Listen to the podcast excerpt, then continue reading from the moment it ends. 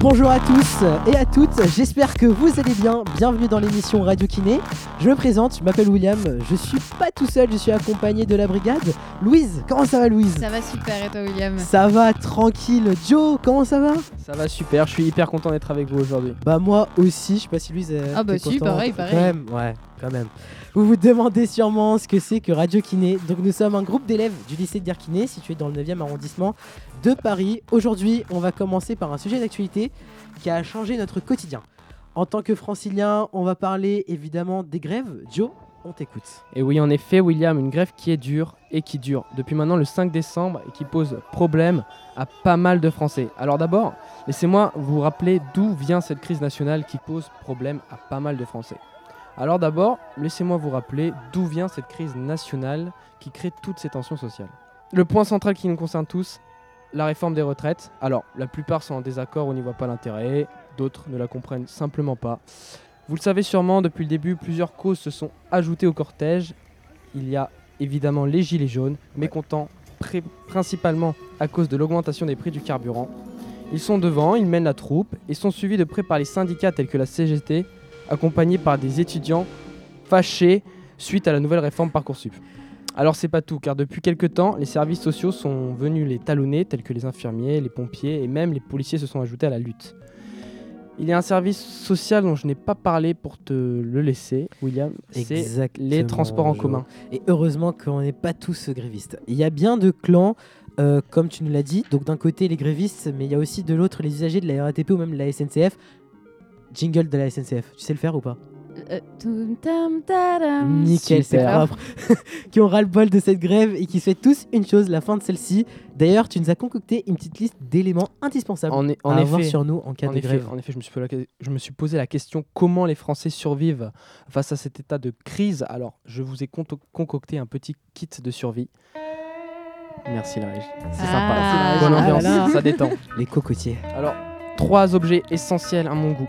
D'abord, le parapluie pour éviter de trop se mouiller euh, avant d'arriver. Oui, avant d'arriver au parapluie en fait. Oui, le parapluie au final. Euh, que votre patron vous engueule parce que euh, vous êtes tout mouillé, que vous n'êtes pas présentable face au client, c'est pas cool. C'est pas cool. Hein. C'est sûr. Alors, c'est pas la seule fonctionnalité de ce parapluie, parce que sinon je l'aurais pas sélectionné.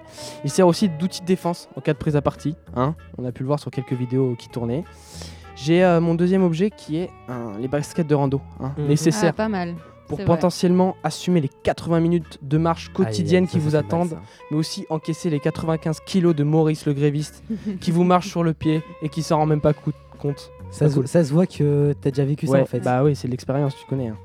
et puis évidemment, là je m'adresse aux Parisiens, évidemment le moyen de locomotion du gréviste, du non gréviste pardon, la lime, la lime à la mode. Ah j'adore. Le moyen de locomotion essentiel du non gréviste, rapide, remplaçable et surtout dangereuse, dangereuse car le Parisien ne peut pas vivre sans l'adrénaline de mort. C'est totalement vrai. Est-ce que attends, est-ce que vous avez un autre objet à rajouter quand même Vraiment? Est-ce que tu as dit le déodorant?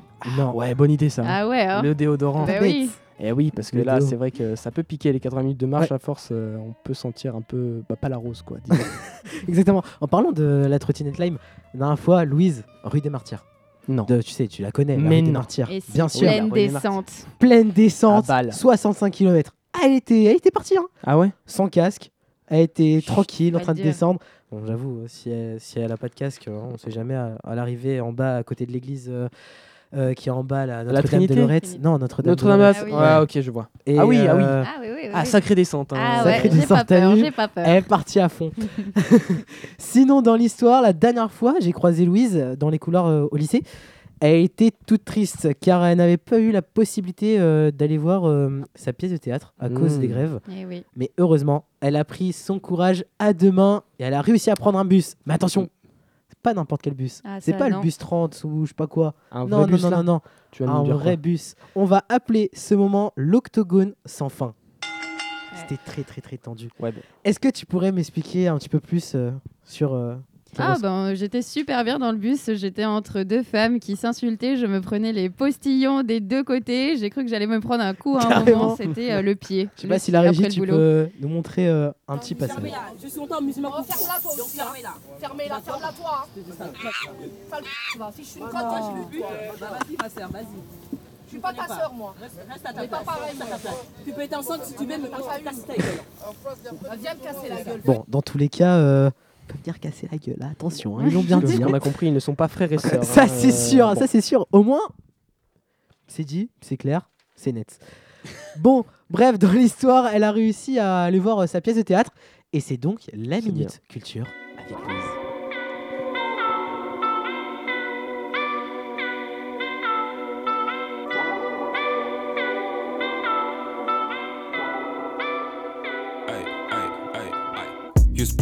Ok, cette semaine, dans le point culture, on va parler de théâtre. Tout le monde connaît Shakespeare, Ouais, ce ouais. grand poète et dramaturge anglais du XVIIe Attends, siècle. tu parles Shakespeare, euh, Shakespeare euh, l'acteur Mais non, William Shakespeare, euh, le- l'auteur, euh, Ah le ouais, dramaturge. euh. Point culture, tu pourrais faire un Ah oui, s'il te plaît, Ouais. c'est une figure emblématique du théâtre. Tu sais, celui qui dit. Non, c'est pas lui qui chante. Vas-y. Celui qui dit to be or not to be ou encore Roméo, oh Roméo, mais pourquoi es-tu Ah. Roméo? Tu sais, le destin tragique de deux amoureux issus de familles totalement rivales. Mais est-ce que vous connaissez la pièce la plus courte de Shakespeare? Vraiment? Non. Aucune Mm. idée. Eh ben, c'est Macbeth. Et mon défi, c'est de vous le raconter en 40 secondes. William, est-ce que tu es prêt à lancer le chrono? T'es prête? Yes. 3, 2, 1, c'est pour toi. Allez, ça part. Ok, super. Nous voilà en Écosse. Il y a de l'orage, des éclairs. Macbeth, notre héros, revient de la guerre avec son pote Banco. Ils ont buté 200 personnes, ils ont Ah, remporté la bataille. Ouais, youpi, le roi, il est trop fier de Macbeth.